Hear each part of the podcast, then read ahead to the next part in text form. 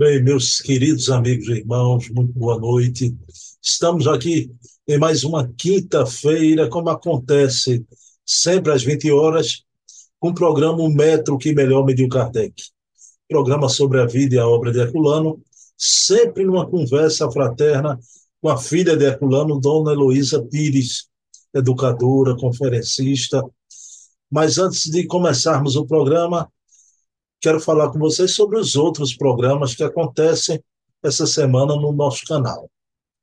Então, no próximo sábado, teremos o programa Portfólio Fontes Primárias, que sempre acontece com Adair Ribeiro, curador do ACOL, Allan Kardec.online, o Museu Allan Kardec.online, o ACOL.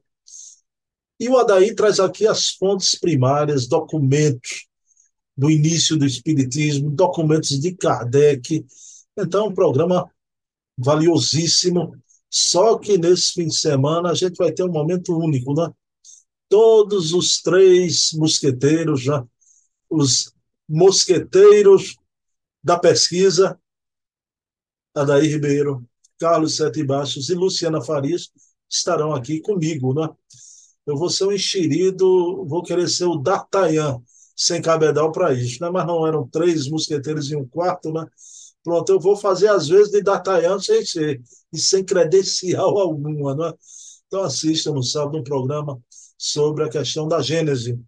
O terceiro artigo que saiu, é, checkmate na questão de que não houve adulteração da Gênese, e sim atualização de Kardec.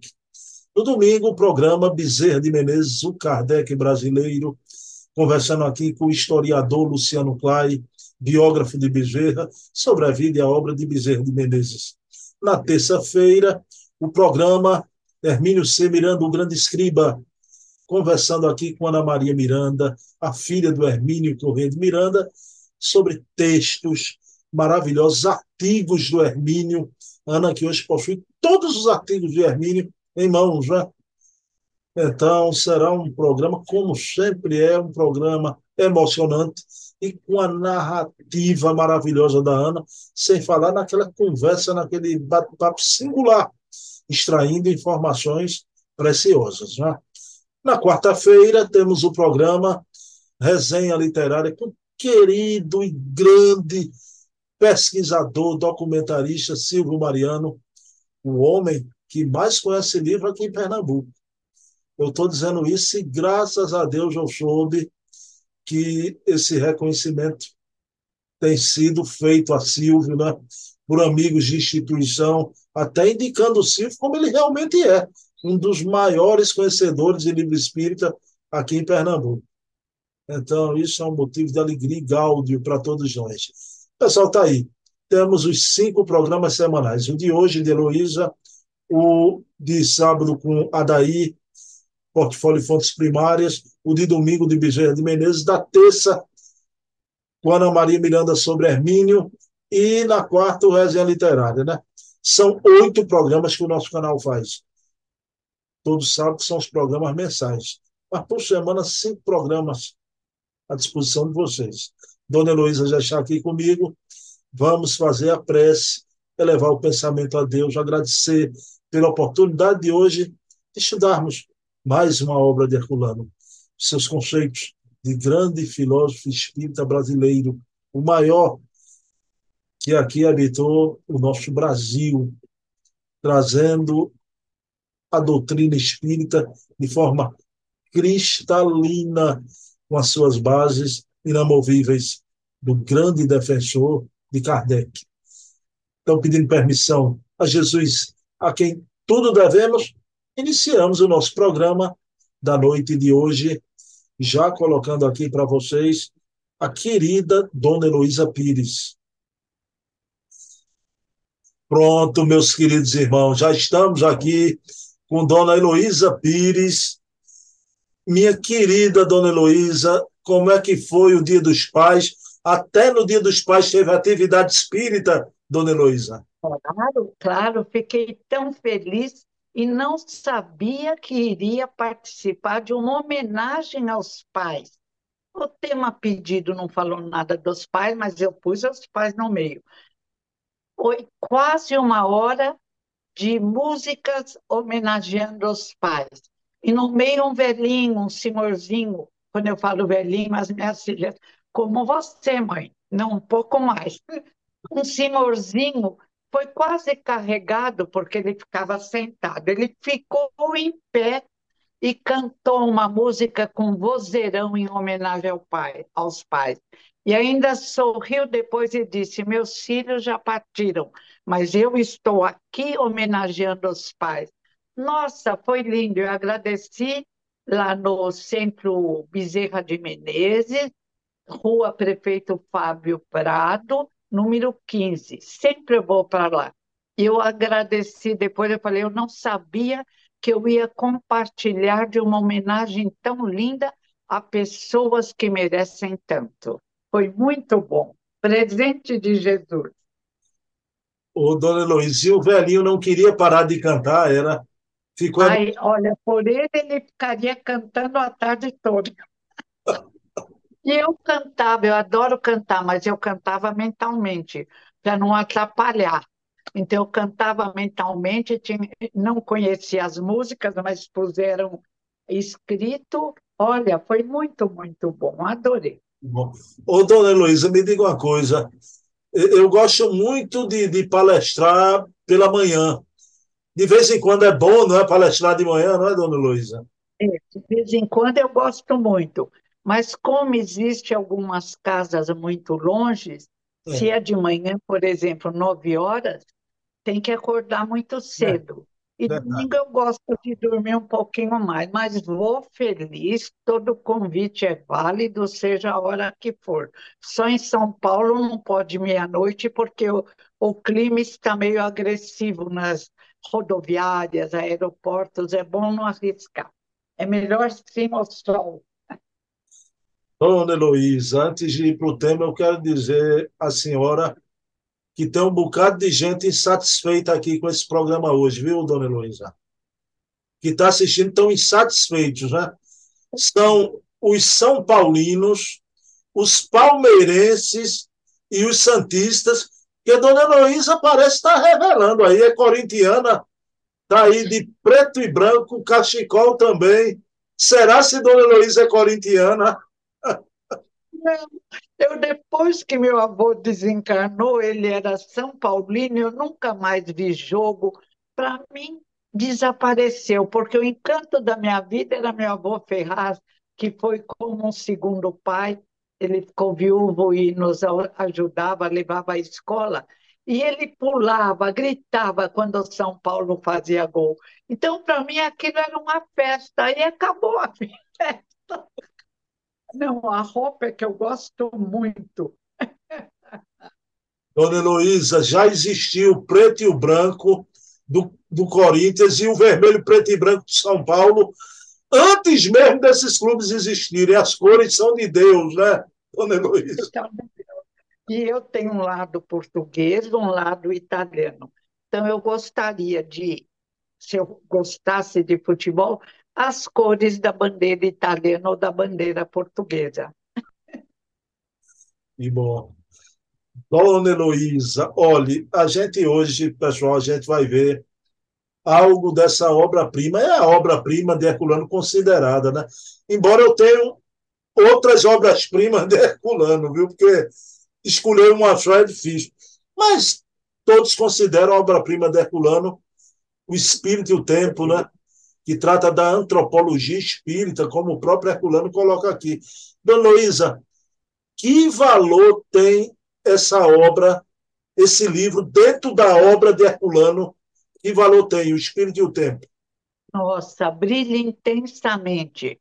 Numa época em que haviam retirado Herculano de livrarias, eh, por problemas de discussão sobre a doutrina espírita Herculano sempre em Kardec, não vou falar quem fez isso, já estão desencarnados, já reencarnaram, deixa o povo em paz. Mas com uma coragem incrível, na FESP, o professor São Marcos apresentava esse livro, ele dava aula de filosofia, e ninguém ousava controlar. Ele viera de Portugal, o professor São Marcos, mas virou brasileiro fiz o curso, amei, ele era incrível. E quando eu acabei, ele ainda me convidou para dar aulas no curso e dei vários anos. Depois houve um imprevisto, tive que voltar ao trabalho fora, e aí eu parei o curso. Mas valeu, foi com muita alegria, gratidão. Todas as manhãs agradeço a coragem, ao amor desse senhor por esse livro magnífico do meu pai. Para mim também é o livro assim que mais abre a nossa cabeça, que desenvolve a inteligência e que faz compreender por que somos às vezes tão complicados. Herculano diz: temos dentro de nós os resíduos da animalidade, que era controlada pela espiritualidade, agora é controlada por nossa razão, diz Kardec em A Gênese mas em geral não usamos nossa razão. Usamos sentimentos que ainda não equilibramos através dos séculos. Temos que equilibrar à luz da razão, como diz Kardec, as nossas paixões, as nossas emoções. E este livro mostra bem isso. Pronto. Dona Heloísa, então, eu separei parágrafos para a gente ver a gente vai dividir. Eu vou ler um pouquinho, volta aqui para a senhora, a gente fala, a senhora analisa o que Herculano disse, depois a gente volta, dou outro trechinho e, e voltamos duas vezes. Vou compartilhar a tela, viu? Pronto, está aqui compartilhado o capítulo 4 de Herculano Pires, Dona Heloísa. Religião em espírito e verdade. Vamos ler os parágrafos. O Espiritismo e as religiões. Afirma Herculano a posição do Espiritismo em face das religiões foi definida desde o princípio, ou seja, desde a publicação de O Livro dos Espíritos. A terceira parte do livro tem o título de Leis Morais, e começa pela afirmação: a lei natural é a lei de Deus, que equivale ao reconhecimento da unidade divina de todas as leis que regem o universo. Note-se que Kardec e os espíritos referem-se à lei de Deus no singular, como lei única, e nela inclui as leis morais no plural. Assim, as leis morais são espécies de um gênero, que é a lei natural. Mas como esta não é a lei da natureza, e sim a lei de Deus, não estamos diante de uma concepção monista natural, mas de uma concepção monista de ordem ética. As religiões, como fenômenos éticos, formas de educação moral das coletividades humanas, nada mais são do que processos diferenciados segundo as necessidades circunstanciais e temporais da evolução, pelos quais as leis morais se manifestam no plano social. Vejamos a explicação de Kardec no comentário que fez ao item 617 de O Livro dos Espíritos. Entre as leis divinas, Umas regulam o movimento e as relações da matéria bruta. Essas são as leis físicas. Seu estado pertence ao domínio da ciência.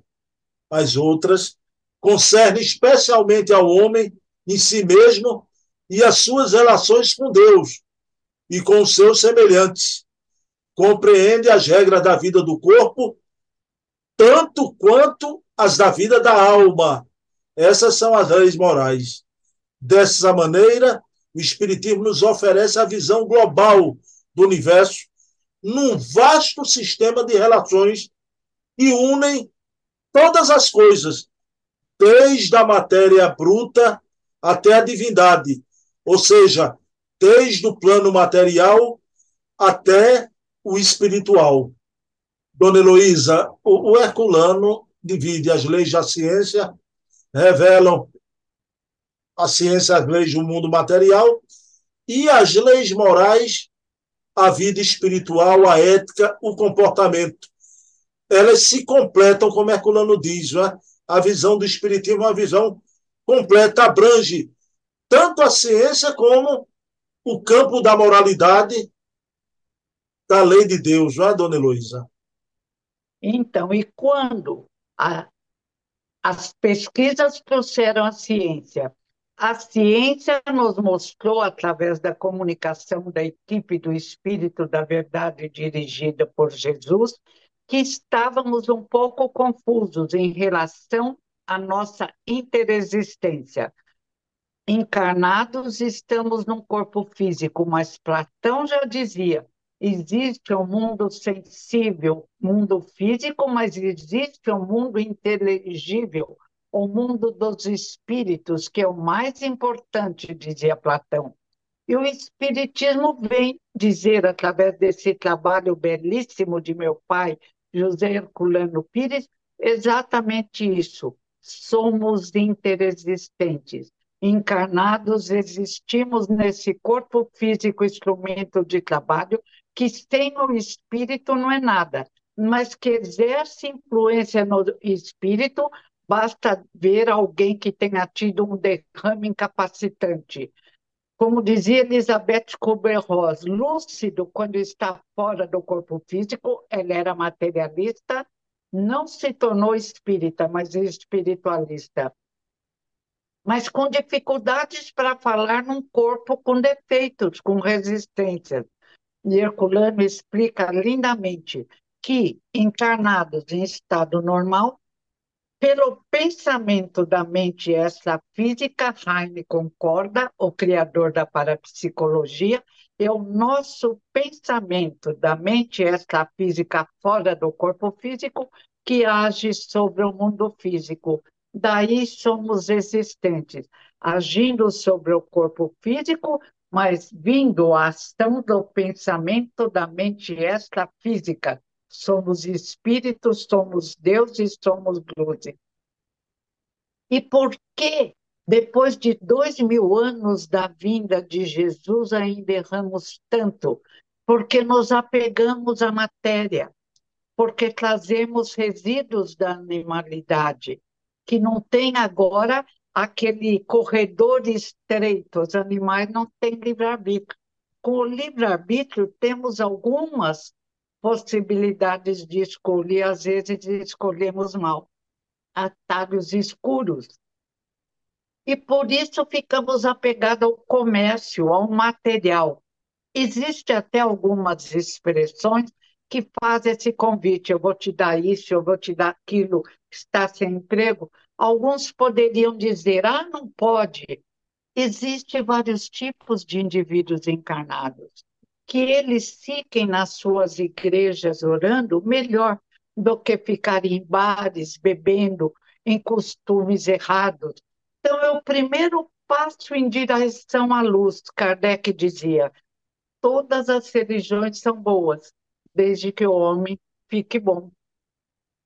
Todas as religiões, abençoados são todos os espiritualistas, budistas, católicos, evangélicos, todas as religiões, porque se reúnem, porque oram, ainda não compreendendo bem essa ligação, no, a ciência já presente, estamos todos mergulhados na energia cósmica universal, que André Luiz lindamente diz, estamos mergulhados no pensamento de Deus. E antes, Paulo de Tarso, em Deus estamos, em Deus nos movemos, mas não somos Deus, somos criaturas divinas, filhos de Deus. Dona Luiz, uma coisa que o Herculano afirmou e que eu adoro na doutrina espírita, Dona Luiz, ele afirma que o Espiritismo vem ratificar a lei de Deus, mas no, no, no singular. Ele afirma isso, no singular. E os Espíritos nos trazem as leis morais no plural. Quer dizer, dona Luísa, o Espiritismo demonstra a lei de Deus, mas facilita muito, porque os espíritos esmiuçam lei de adoração, lei do trabalho, lei de conservação, lei de liberdade, desde a primeira lei, lei de adoração, até a décima lei, lei de justiça, amor e caridade, os espíritos mostram tudo, o caminho. Cada lei é uma faceta do comportamento humano na Terra, é uma bússola para a gente, as leis morais. Não é? Isso é maravilhoso, não é, dona Luísa? São lindas, são lindas. E interessante que a ciência cada dia se abre, captando as leis morais, precisando das leis morais. Por exemplo, fazer o bem faz bem. É preciso ajudar o próximo. Quando se ajuda o próximo, nosso cérebro se ilumina. Produzimos oxitocina, hormônio da alegria, do bem-estar. Então, as leis se unem. Eu digo sempre: vamos ter um só rebanho, um só pastor, Jesus, o pastor. Nós, o rebanho, regidos pela lei natural, a lei de Deus, que se divide para que possamos compreender. E mesmo assim temos dificuldades que passarão. Dona Heloísa, a senhora usou uma expressão aí maravilhosa, né? Fazer o bem faz bem. Eu me lembrei de um personagem da obra de Amália Domingo Sole, a espanhola, Memórias do Padre Germano, aquele ladrão que aparece para o Padre Germano e diz: Padre, ele se reergue, se transforma num homem de bem. Aí ele diz: Padre, como é bom ser bom. Aí Dona Heloísa vem agora fazer o bem faz bem, não é, Dona Heloísa? Nossa, Kardec também diz que é uma irradiação de luzes do perispírito quando fazemos o bem. E a parapsicologia viu com máquinas poderosas no trabalho de. Como é? Esqueci o nome dele, depois eu falo. Com máquinas Heine, com máquinas poderosas que fazer o bem, pensar bem, produz uma irradiação, eles não falam perispírito, é corpo bioplásmico. E o perispírito, o corpo bioplásmico, aparece como um céu constelado. Eu acho isso lindo. Pensar bem, fazer o bem, ter paciência, resignação, alegria de viver tornam o nosso perispírito irradiando, auxiliando a iluminar o nosso querido planeta Terra, mergulhando nas ondas de luzes que nos envolve e retornando, nos transformando num céu constelado. Dona Heloísa, vamos ver a segunda parte do texto, mais dois trechinhos. Bem, meus queridos irmãos, olha lá essa segunda parte do texto as religiões, nesse amplo contexto, são como fragmentações temporárias do processo único da evolução humana. Essa compreensão histórica permite ao Espiritismo encarar as religiões não como adversárias, mas como formas progressivas do esclarecimento espiritual do homem, que atinge na atualidade um momento crítico da passagem para um plano superior. Daí a afirmação de Kardec, feita em um livro dos Espíritos e repetida em outras obras, particularmente em o que é o Espiritismo, de que, na verdade, é o maior auxiliar, de que este, na verdade, o Espiritismo, é o maior auxiliar das religiões. Auxiliar em que sentido? Primeiro, no sentido de fornecer às religiões entrincheiradas em seus dogmas de fé as armas racionais em que necessitam para enfrentar o racionalismo materialista, especialmente as armas experimentais, com que sustentar os seus princípios espirituais diante das ciências. Depois, no sentido de que o espiritismo não é nem pretende ser uma religião social, pelo que não disputa um lugar entre as igrejas e as seitas, mas quer apenas ajudar as religiões a completarem a sua obra de espiritualização do mundo. A finalidade das religiões é arrancar o homem da animalidade e levá-lo à moralidade. O Espiritismo vem contribuir para que essa finalidade seja atingida. Nisto se repete, se confirma o que o Cristo declarou a propósito de sua missão, ao dizer que não vinha revogar a lei e os profetas, mas dar-lhes cumprimento. Como desenvolvimento natural do cristianismo, o Espiritismo prossegue nesse mesmo rumo.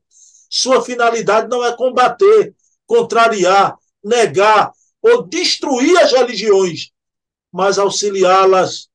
Para auxiliá-las, porém, não pode o Espiritismo endossar os seus erros, seu apego aos formalismos religiosos, a sua aderência às circunstâncias, porque tudo isso diminui e enfraquece as religiões, expondo-os ao perigo do fracasso, diante das próprias leis evolutivas que impulsionam o homem para além das convenções circunstanciais. O Espiritismo, afim, não condena as religiões, considera que todas elas são boas, o que é sempre contestado com violência pelo espírito de sectarismo, mas pretende que, para continuarem boas, não estacionem nos estágios inferiores, já superados pela evolução humana. Justamente por isso, o Espiritismo se apresenta aos espíritos formalistas e sectários como um adversário perigoso, que parece querer infiltrar-se nas estruturas religiosas e miná-las para destruí-las. Era o que parecia o cristianismo primitivo para judeus, gregos e romanos.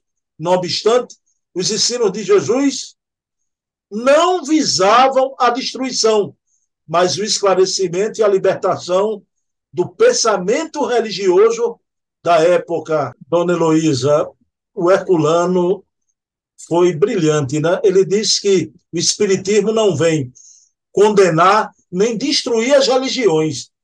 É o mais poderoso auxiliar, vem auxiliar as religiões para ter um argumento perante a racionalidade, a ciência. Então o espiritismo vem abraçar a religião, não condená-la. Não é, dona Luísa? Adoramos, eu adoro ver os evangélicos na sua caminhada para Jesus. Adoro ver as igrejas evangélicas cheias, porque ali é um convite para o crescimento, para prestar atenção no que Jesus falou, para entender que o comportamento de Jesus é o melhor. Ah, mas ainda estão muito materializados, muito grudados no imediatismo, mas é uma fase. É uma fase que alguns espíritas ainda conservam dentro de si. É uma caminhada. A criança não se comporta como um adulto. A caminhada vai sendo lenta, mas preciosa e bem feita. E que todos os irmãos espiritualistas se unam em oração, em vibração, para que este momento difícil de transição se torne mais fácil. Ai de nós, se não houvessem católicos, evangélicos, umbandistas e outras práticas budistas que amam Confúcio, todos nos unimos para melhorar a Terra, para compreender melhor as leis morais, a lei de Deus, para ampararmos uns aos outros, independente do que colocamos no peito, do nome da religião que colocamos no peito. Interessa a prática do bem.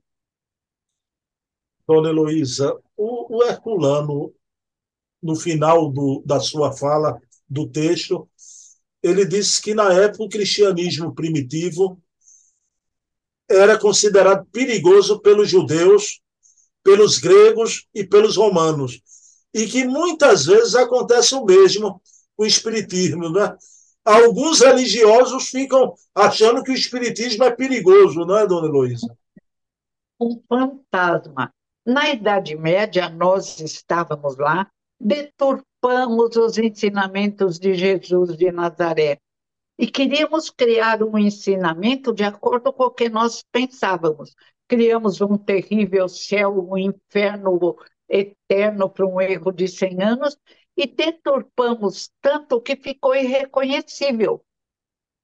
Diminuímos a propagação do ensinamento de Jesus para ver como somos difíceis.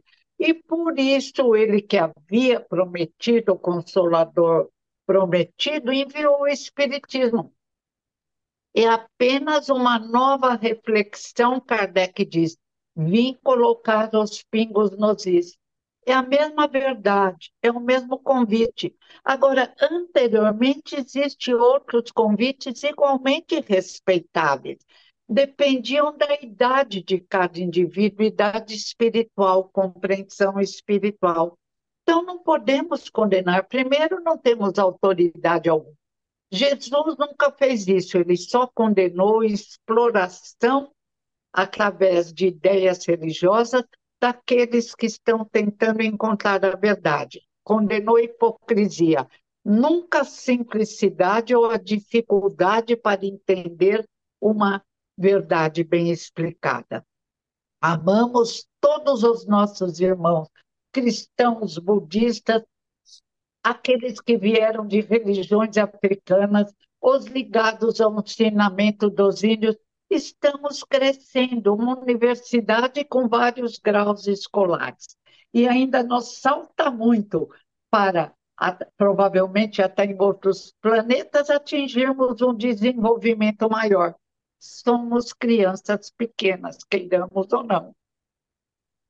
Dona Heloísa, uma pergunta fora do texto de Herculano, né? Embora usando a afirmativa de Herculano ele afirma que o Espiritismo é o mais poderoso auxiliar das religiões. Mas eu pergunto à senhora, dona Heloísa, há espíritas que querem apartar, afastar as religiões, mandar para longe, não auxiliá-las, não é? É, é, é uma. Ai de nós se não houvesse religiões várias. Ai de nós se aqueles que ainda estão iniciando a caminhada não acreditassem em nada. Ai de nós se não houvesse tanta oração no nosso querido Brasil. A oração é uma conexão com as luzes do universo. Não importa o rótulo religioso, importa como o indivíduo se comporta, como aceita as instruções da sua religião como procura a prática do bem.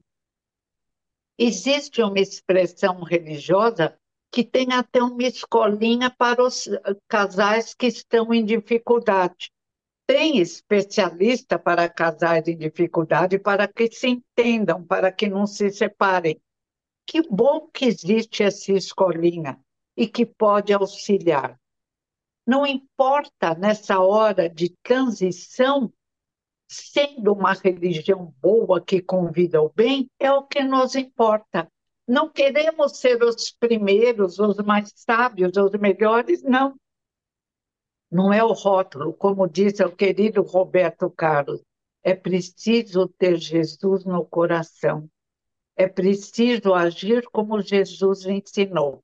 É preciso compreender o sentido da vida, que é darmos as mãos para evoluir, Ninguém consegue evoluir sozinho.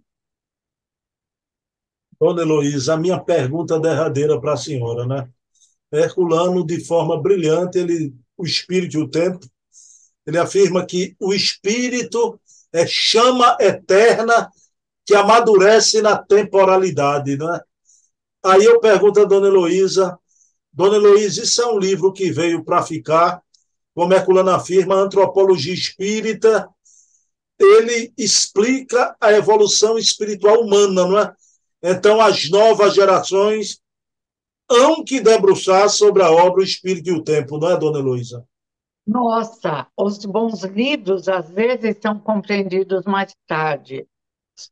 Sócrates até matamos, obrigamos a tomar cicuta porque o que ele falava parecia absurdo.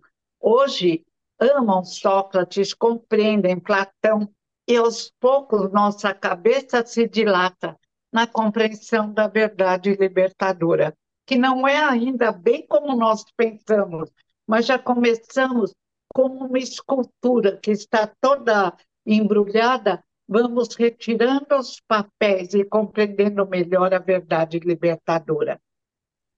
Libertadora de quem? Dos que mais nos prejudicam. Quem são? Nós mesmos acostumados com outras formas de expressão, procurando outras formas de nos sentirmos bem e, às vezes, andando em atalhos escuros que nos tornam doentes e nos fazem voltar à caminhada antiga. Vou anotar aqui, olha lá. Fazer o bem faz bem. Fazer o bem assim, faz bem. Falar também. Vou, vou anotar outra aqui, que é uma grande verdade que a senhora disse, dona Heloísa, né? Os grandes livros só são compreendidos em sua plenitude mais tarde. Mais tarde. Então, sempre.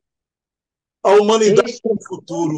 Eu amo esse livro. Nossa, os horizontes culturais do homem primitivo vai num crescendo, nós reencarnando, e a explicação da civilização.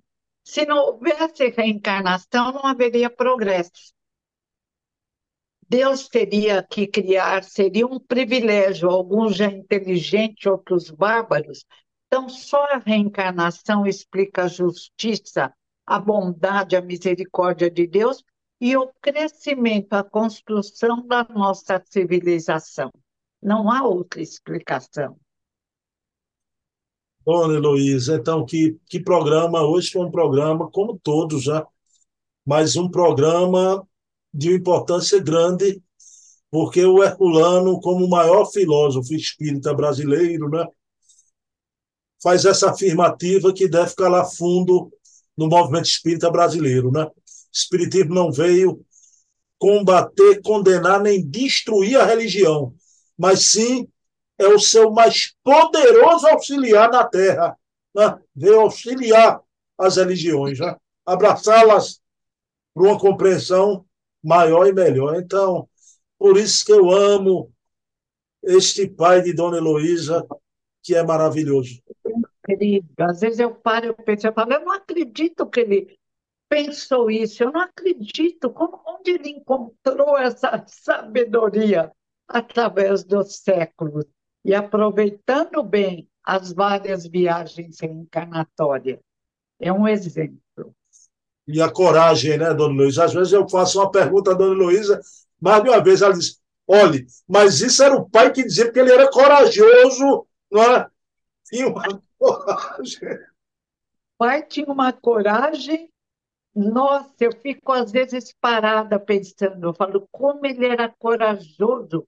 Ele estava numa condição favorável, agradavam, visitavam, abraçavam. E no livro, na hora do testemunho, ele diz como dói. Os amigos da véspera agora fogem de nós, apenas porque explicamos uma verdade que Kardec explicou Passagem muito difícil, mas ele venceu. Mas Agradeço esse pai. Tem tanto amigo desse que hoje quer se encontrar com Herculano, mas está difícil que ele está ocupado com os outros amigos, viu? Com os outros amigos, os amigos da luta. O encarnado, não vou falar o nome, era muito amigo, ele, muito. Aí, quando houve um problema com a adulteração do evangelho, o pai falou a verdade. Escreveu folhetinhos, distribuiu, diziam que o pai não ia ganhar porque não tinha dinheiro. Fez um trabalho lindo e venceu. O livro deformado foi retirado. Aí o amigo veio, ele havia criticado, caluniado, ele veio minha mãe não deixou ele. Pode voltar. Minha mãe era brava. Pode voltar. O senhor, melhor do que ninguém, conheceu Herculano e teve coragem de caluniá-lo, de persegui-lo. Pode voltar. Mais tarde, em outra encarnação, nós conversamos. Hoje o senhor não vai entrar. E ele pegou. Falou, Ai, meu Deus, que situação desastrosa! Dona Heloísa, ouvindo isso, sabe o que é que eu digo? Boa, dona Virgínia, muito bem, dona. Eu falo, não, mãe, vai com mais calma. Ela era linda demais, corajosa também como pai.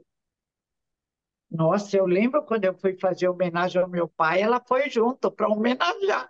Chegou lá, eles haviam feito um jornalzinho mudando a doutrina espírita, tirando religião, o evangelho.